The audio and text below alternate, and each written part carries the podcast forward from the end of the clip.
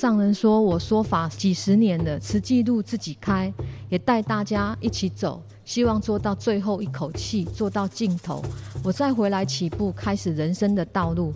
这就是上人的生命观、生死观。我还是期待共同发愿，生生世世，这辈子你们跟师父，下辈子换师父跟着你。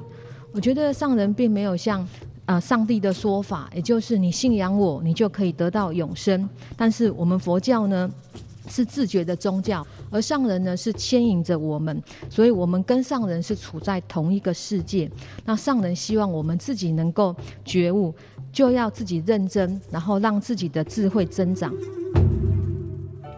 新世代聊心事，聆听证言上人法语，聊聊你我心里的想法。我是金霞，在我们今天节目中，就一起来聊一聊哦，为什么有这么多的慈济志工，不管他们身处在何地，都会愿意承担证言法师的志愿。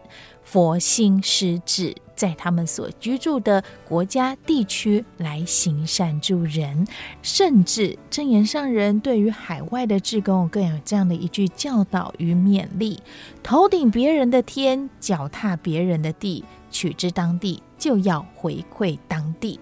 一般人都会想啊，做这个对我有什么好处？但是慈济志工们却是遵循着正严法师无所求付出的精神，加嘎爹崩。安分守己，但是又傻傻的去做别人家的事，甚至金霞常常遇到这些志工们啊，在访视或是出勤的时候，累了渴了，这一杯茶水来解渴，还都是自己带。所以在今天呢，我们就来听到静思精舍德曼师傅就跟我们分享哦，我们很多还没有投入志工行列的人会有的想法，也就是看到慈济志工这一群呢、或许会觉得他们怎么动员这么快，而对上人的那一份的敬爱怎么会那么的深刻？到底慈济人和上人是什么样的关系？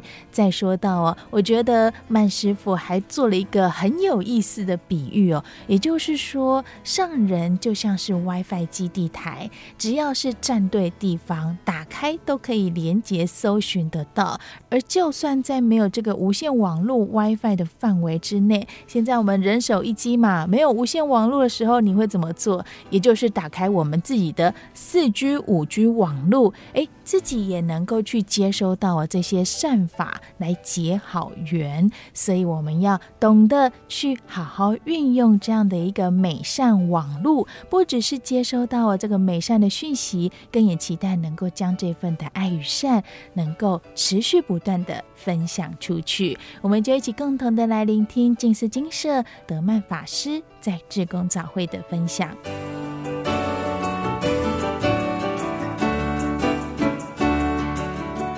今天要来跟大家分享的主题是慈济人的佛心施智。慈济人跟上人到底是什么样的一种关系？对上人的使命。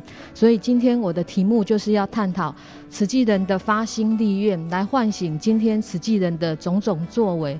都要想到自己的内在灵魂跟上人的心灵之间能够感通跟相连接。慈济世界是以居士为主的，人人发心立愿，身体力行。那上人说，我真的都很感恩。那没有佛法的话，就没有今天的慈济。因为有佛法，因为有我的师父给我的六个字，才有今天的慈济，也就是我的使命。而上人说：“我这一辈子总是为佛教、为众生，单独的一个人没有办法做什么事情。也就是人人佛心，人人跟师傅有缘，这就是慈济人的佛心施志。当一个人接受一份工作的时候，是以体现个人的人生意义跟价值，以及当作活出自我的一部分时，才有资格被称作使命志业。”也只有当你接受这份工作是打从内心里，或者是上帝的呼唤的时候，它才可以被称作 calling 天职，或者是呼召，也就是教会的一个术语。那心灵地图的作者史塔克派克医师他说到，使命呢的原意就是召唤一个人被召唤去做的事，有召唤就会有发出召唤的主体。那使命也意味着一种关系。如果一个人受到了召唤，一定有某种事物在召唤他。那我相信这种事物呢，就是上帝。而我认为呢，在慈济世界里面，这个事物呢，就是上人。那召唤就很像是相同频率的人，声波呢可以共振，可以共鸣，也就是佛教所说的缘分、因缘。所以要广结善缘。而上人呢，也很像一个 WiFi 的发射器。那只要我们站对的地方，把 WiFi 的功能打开，就能够接收到讯息，如同呢千手千眼的观世音菩萨去感应众生的苦难，哪个地方有灾难，哪个地方就能够及时现身。而上人在三月十三号的慈善周一汇报里面就提到说，菩萨就在我的身边，一切都帮我分担了，大家共同一心无私的大爱来承担责任。其实呢，我没有什么好忧虑的，只是因为看到人生的疾苦，不舍天下四大不调，所以呢，这一两年来呢，默默看着大家在处理事情，各守岗位，各守本分，将这份爱的能量做出来，让我看到了，我就可以安心放心。所以上人教导我们这么久了。我们静思弟子应该要很清楚慈济人的志业跟使命。那就算在没有 WiFi 公用的地方呢的网络呢，我们也要打开自己的四 G、五 G 的无线网络，因为呢，这就是要去开显出我们自己的主体性、人人本具的觉性。所以呢，上人祈勉慈济人的生命跟慧命要平行，然后用生命来成就慧命。而这个慧命呢，不是别人给我们的，是要靠我们自己。而佛教呢，是自觉的宗教，不是信靠的宗教。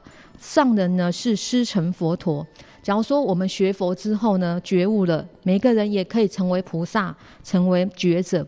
那我们就来看一下，看看上人如何教环保菩萨如何面对生死，如何学法自觉。佛陀对咱众生都是无放弃，所以生生世世发愿娑婆世界。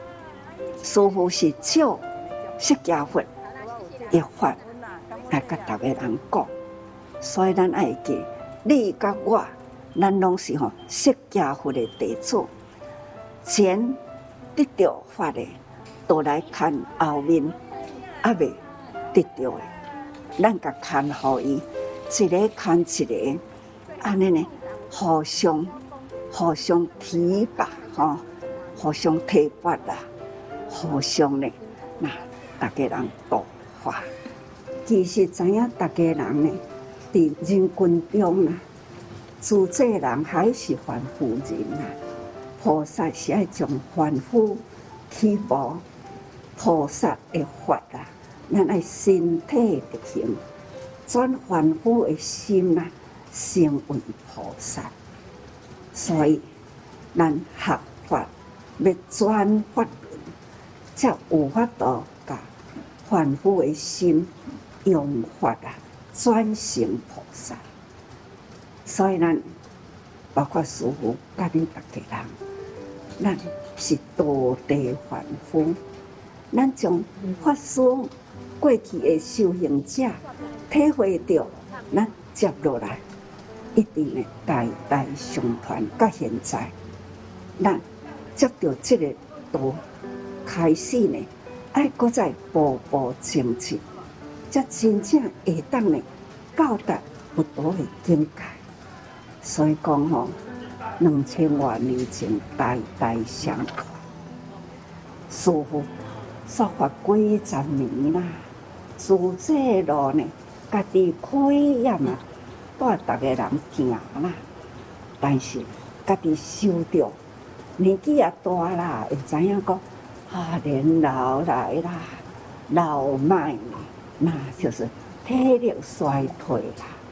我感受着讲哦，也嘛有一寡器官哦，呃，不管用啦，啊，要安怎？啊，对，人呐，这是我，我家己，好，我我自己，很自然的法则。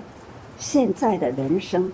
走在自然法则中，那时候欢喜接受啦，啊，毋过呢，也都爱把握这世人的性命，也嘛是吼会用的时，都该把握好好分秒呢，甲时间竞争，把握会用的气力，啊，我都来讲，啊，我都来做。所以呢，咱的自这路，现在这世人，若是要甲做到最后一口气。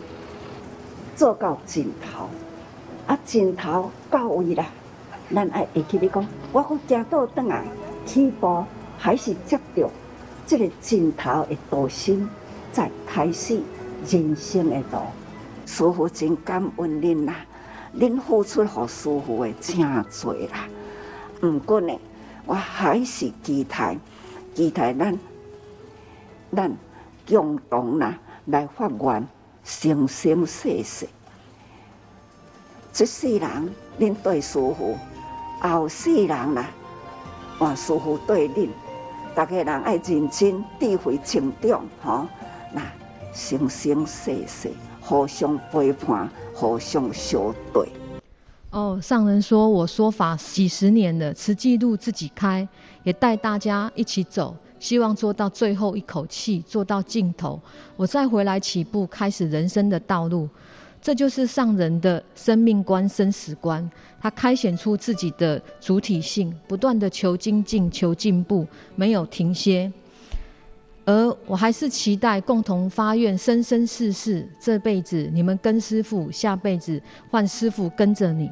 我觉得上人并没有像西方基督宗教。啊，上帝的说法，也就是你信仰我，你就可以得到永生。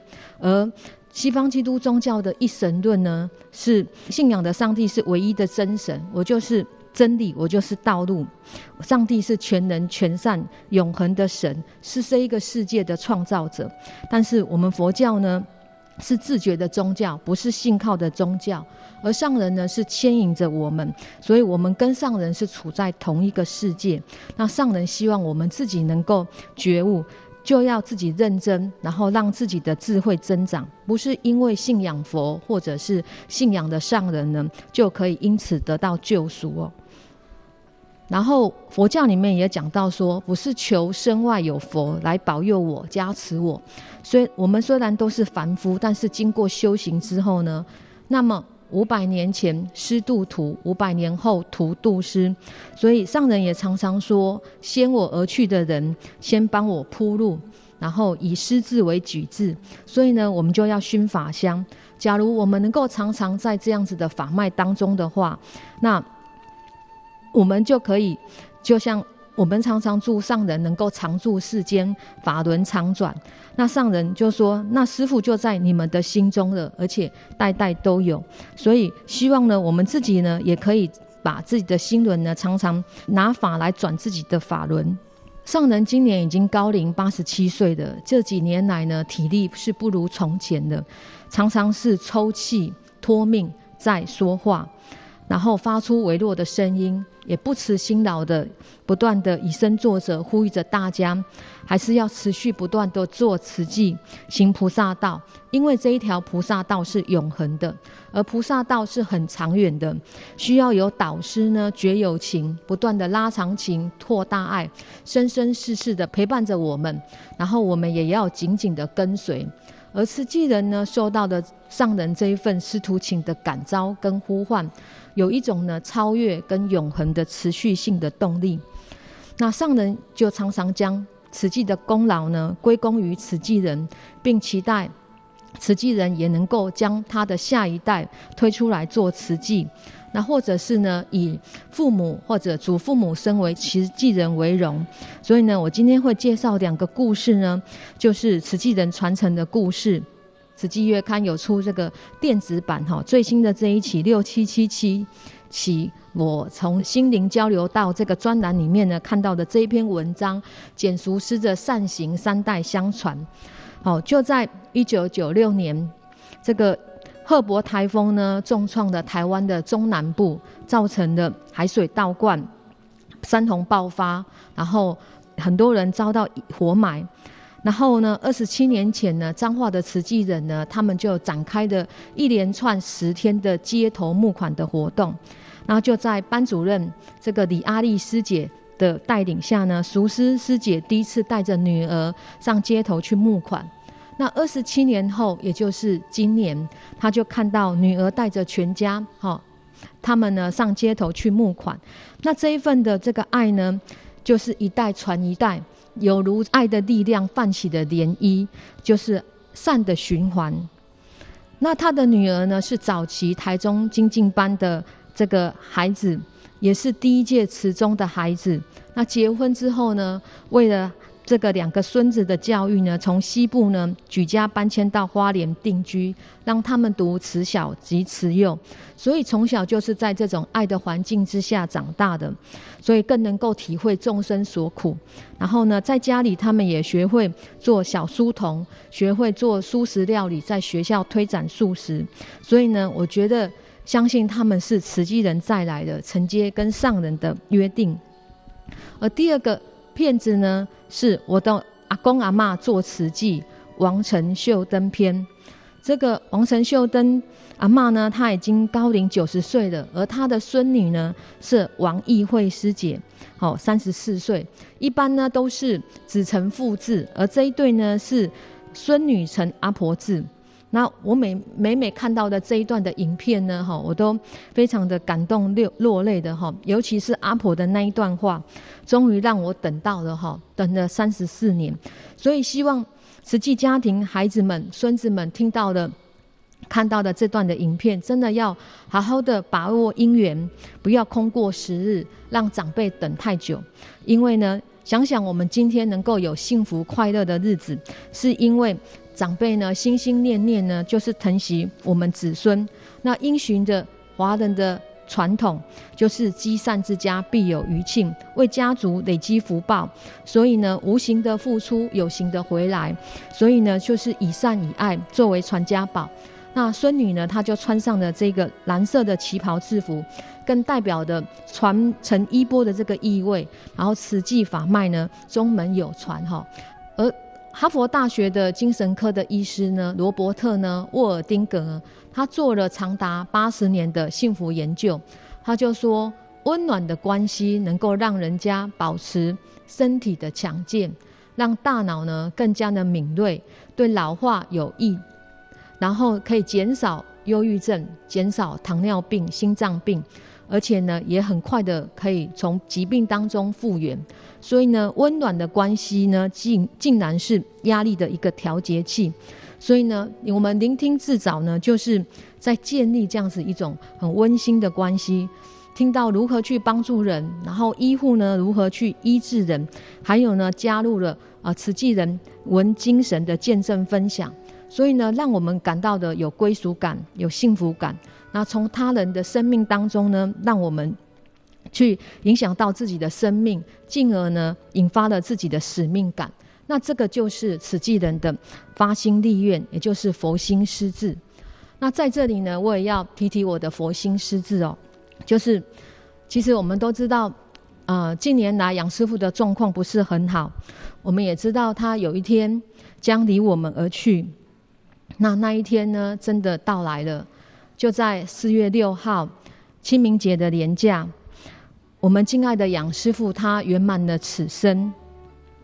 我觉得杨师傅呢，呃，就好像我自己的一个亲人一样，这样子他的离开让我非常的不舍。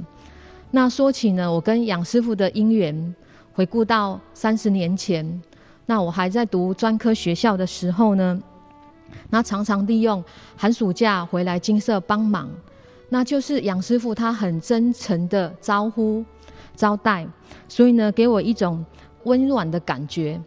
后来呢，我回到金色大家庭，刚开始也是有一些不习惯、不适应，但是杨师傅这样子给予好像慈母般的一种关爱之后呢，我觉得有一个家的归属感，更可以安定下来。